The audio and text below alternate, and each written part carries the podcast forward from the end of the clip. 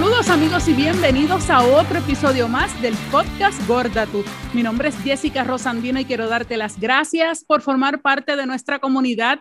Gracias por estar con nosotras todos los miércoles y viernes a través de las plataformas de audio de podcast y también a través de nuestro canal de YouTube, Podcast Gorda Tú. Saludos, yo soy Surgeli Pérez y bienvenidos una semana más a este nuestro espacio de alto peso. También es importante que conectemos a través de nuestras redes sociales de Facebook e Instagram, arroba gorda tu podcast, y que nos envíes tus correos electrónicos a gordatupodcast.gmail.com.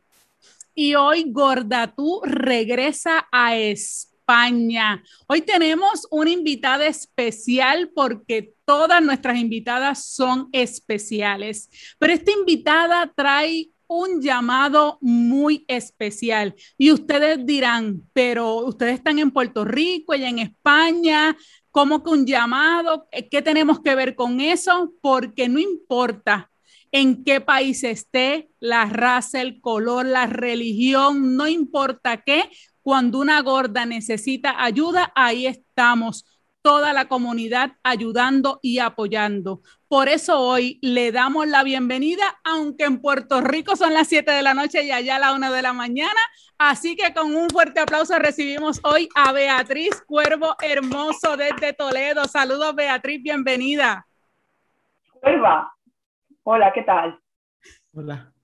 Qué bueno que estás con nosotros, Beatriz. De verdad que sí. Gracias por aceptar nuestra invitación aquí a Gorda, tu podcast. Beatriz tiene un llamado muy, pero que muy especial. Y Beatriz, quiero que iniciemos, que comenzando tu historia, ¿por qué haces este llamado de Os Oigo? Cuéntanos un poco. Pues eh, ha empezado todo muy de casualidad. Empezó todo muy de casualidad porque todo esto viene por un, un directo en Instagram que hicimos una amiga y yo eh, ella es Elena de Cajón Sororo y pues un día así hablando con ella, eh, las dos somos veganas eh, y coincide pues que siempre se tiene la figura de que una persona vegana es esbelta, es delgada, bueno, tiene, es, no sé, todo muy hippie, todo muy flower power, muy así. Y pues nosotras somos dos tías, una de Toledo, la otra de Madrid, que somos pues gordas, somos gordas, cada una tiene su mochila y un día yo se lo propuse, que por qué no hablábamos simplemente de, gordofobia en un directo, pero en su perfil, que es Cajón Sororo, es un perfil feminista, y nos pusimos a ello. Y pensábamos que era un perfil en el, o sea, pensábamos que era un directo que iba a ser, eh, nada, una conversación entre amigas y ya está. Y la verdad es que esperábamos a, a ver, esperábamos a poquitas personas, esperábamos a tres, cuatro, cinco y acabamos, eh, creo que fue un máximo de 23, que para nosotras ya, ya fue. Y bueno, pues la gente luego nos envió un montón de mensajes dándonos las gracias, que bueno, podéis ver el directo, o sea, yo a moco tendido llorando, porque claro, yo me desnudo directamente con gente que yo no conozco y mucha gente se vio, se vio en mí. Y bueno, pues se quedó ahí la cosa y cada una seguimos con nuestra vida y bueno, pues tenemos que repetirlo porque, jolín, si esta vez se han apuntado 22, la próxima vez se apuntarán 20, 30 o quién sabe.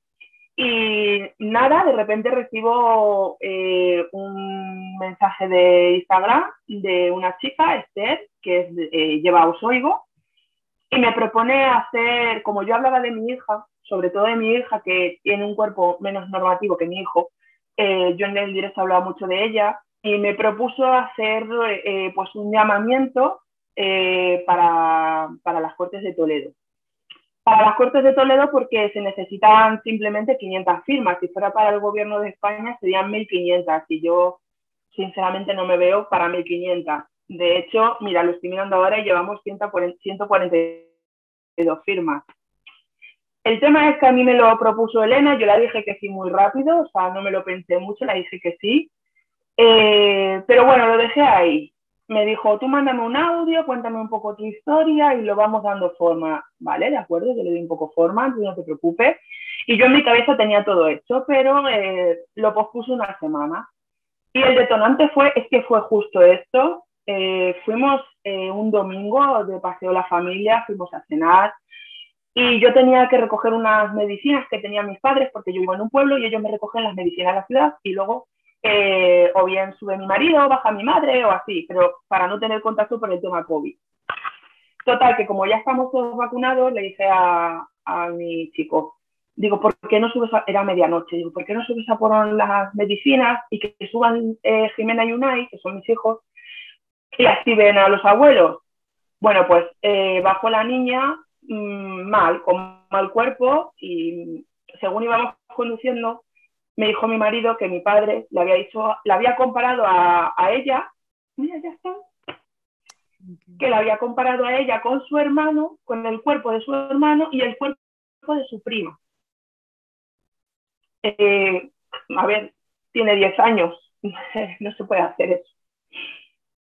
Y ya, mm, no sé si fue el lunes o el martes que estuve ahí, que sí que no, que sí que no, y ya directamente el martes, creo que fue, eh, dije, Esther, mira, te mando el audio, te mando todo, le pedí a mi madre una foto, a mi madre no le he dicho nada de esto.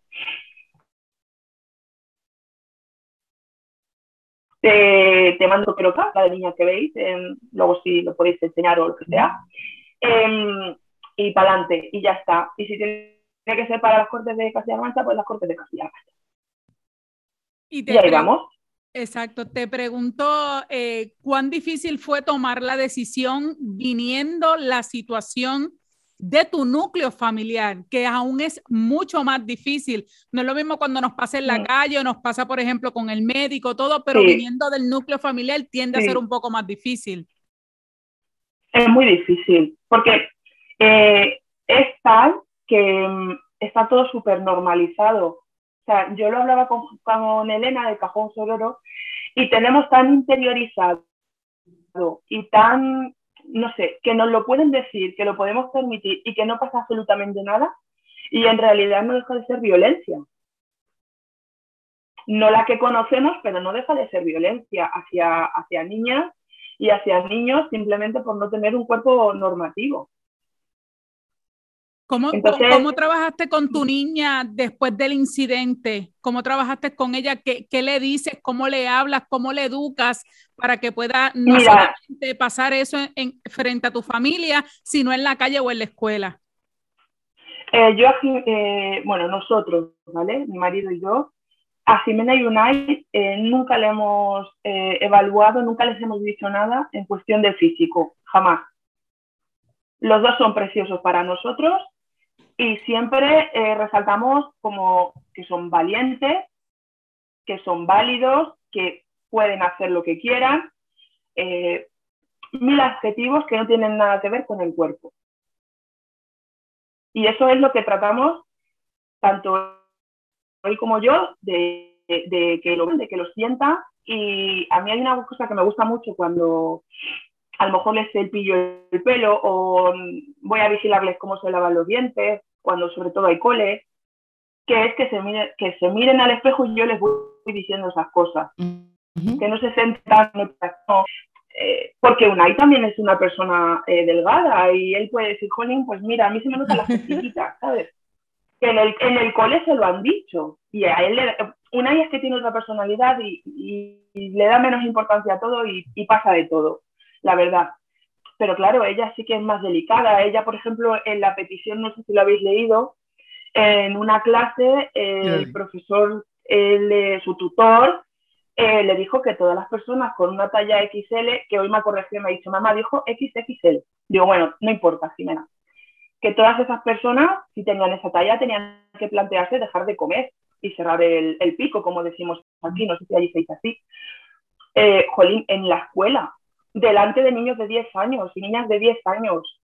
a mí eso no, me parece. Es un, es un tema bien duro y yo te voy a hablar como mamá, porque pienso que, que me puedo relacionar a ti, porque soy madre también de dos niños, un niño y una niña.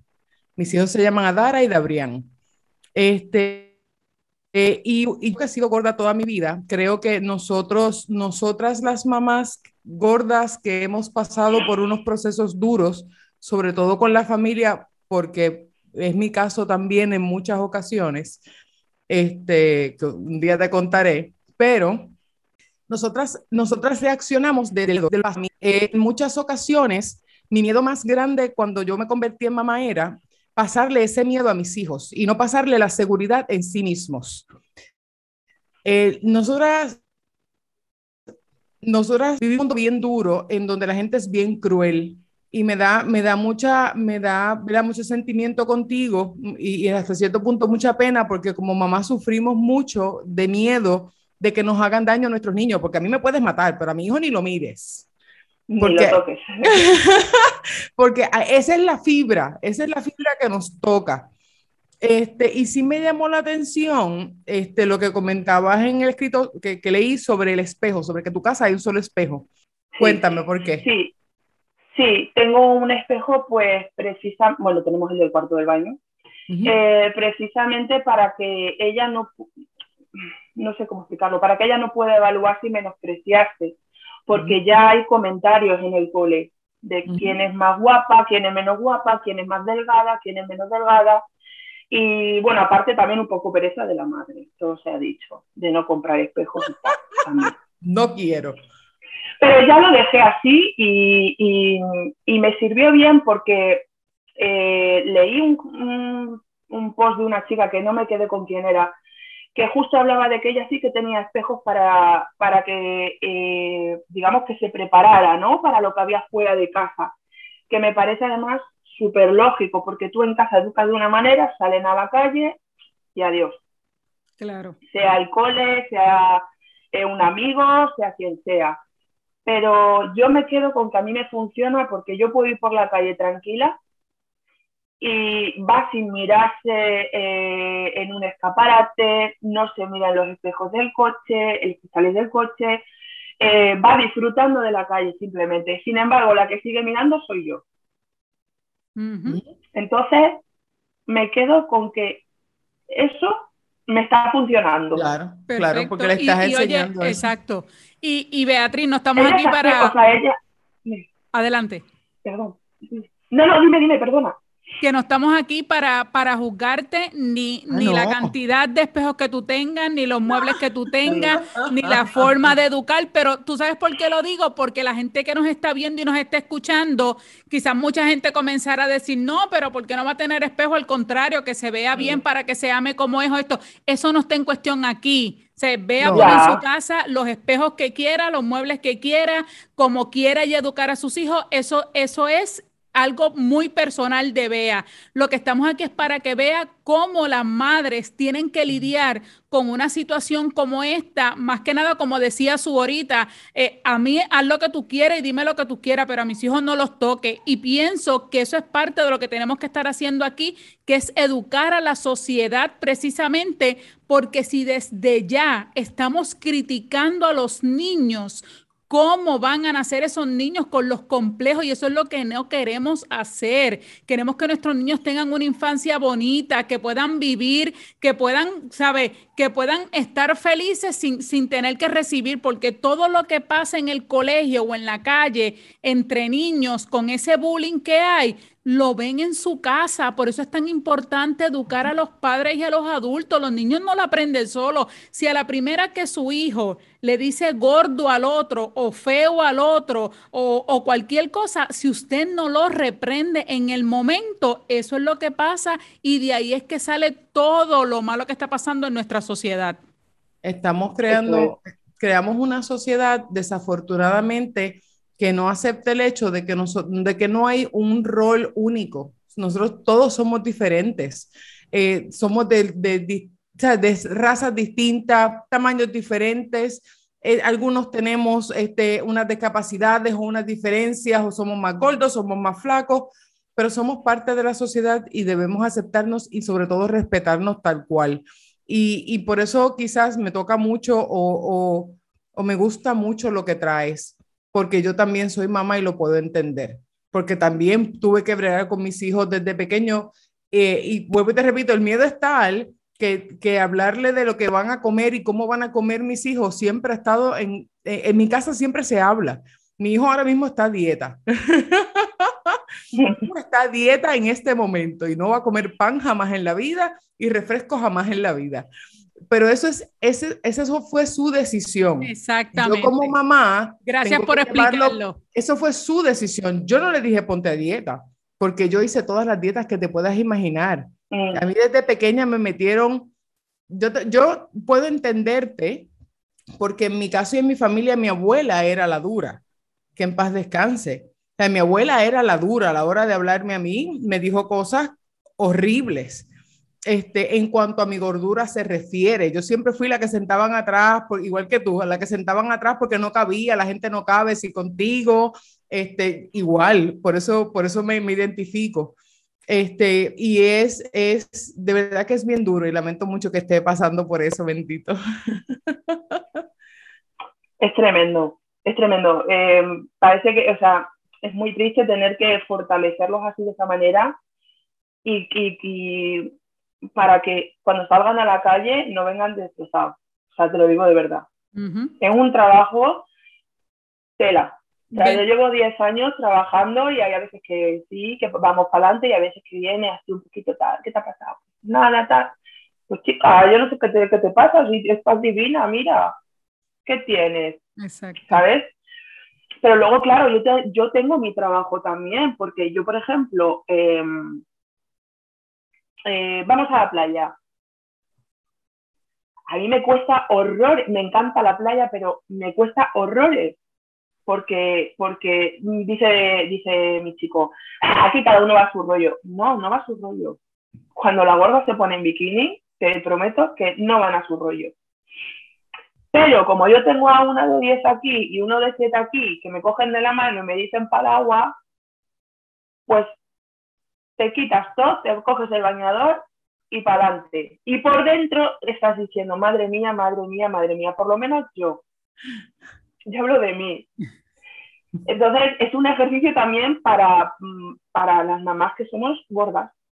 Claro. Tenemos que vencer el miedo por ellos. Nos toca vencer a nosotras el miedo por ellos. así. Entonces te pregunto, Beatriz, eh, eh, para que la gente conozca, ¿dónde pueden ver tu historia, dónde pueden apoyar este proyecto eh, de cualquier parte del mundo, no importa. Lo importante es que tú puedas conseguir esos 500 apoyos eh, y, y, que la gente sepa que al igual que tú, a lo mejor como tú también, se van a poder este, apoyar eso por lo que sienten como madres sobre todas las cosas y que sea este un proyecto de tantos que pudieras conseguir y sobre todo en esa parte de, de, Toledo que puedas conseguir lo que quieres para que puedas erradicar todo esto?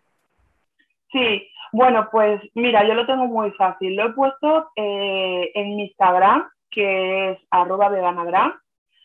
Eh, y ahí es simplemente en el link que viene en la bio he puesto directamente el acceso para que la gente firme sin ningún problema porque el link muchas veces cuando lo paso sí que da problemillas. Entonces, desde ahí directamente firma sin problema. En Facebook también, en Veganagram, eh, hay un post que tengo que fijar eh, donde también la gente puede firmar. Puede firmar en Facebook vuestro, creo que lo vi también. Sí, también. En vuestro Facebook. Eh, y si no, en la página los oigo. Pero vamos, vais a Instagram, arroba veganagram, y en la misma bio tengo el link muy fácil.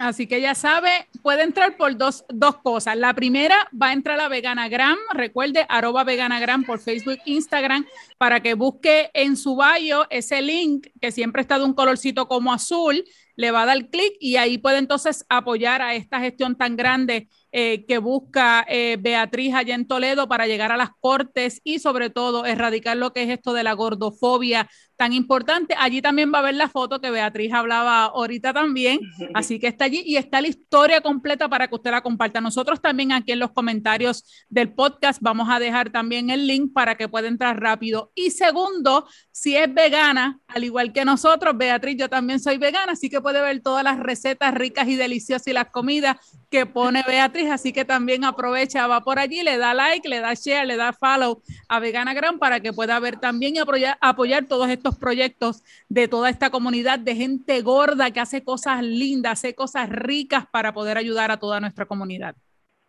Te deseamos muchísimo éxito en todos, en, en, en, ambas cosas, en vegana y, en, y, en el, y en el proyecto que tienes y te deseo mucha fortaleza como mamá.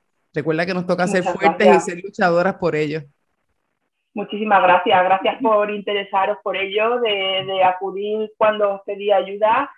Eh, vamos, me siento súper agradecida con vosotras, de verdad. Así que ya sabes que acá en Puerto Rico tiene unas amigas que te apoyamos desde acá, grande, que lo consigas y el momento en que lo consigas nos escribe para poder anunciarle a toda nuestra comunidad también. Ojalá que de eso salgan muchas cosas. Bendiciones para ti, Beatriz, para tu esposo, tus hijos y sabes que aquí siempre en Gorda tú tienes un espacio. Un besote desde Puerto Rico. Muchas gracias. Un placer. Así que nos vemos, Era. Entonces, hasta la próxima. Hasta la próxima. gracias. Chao.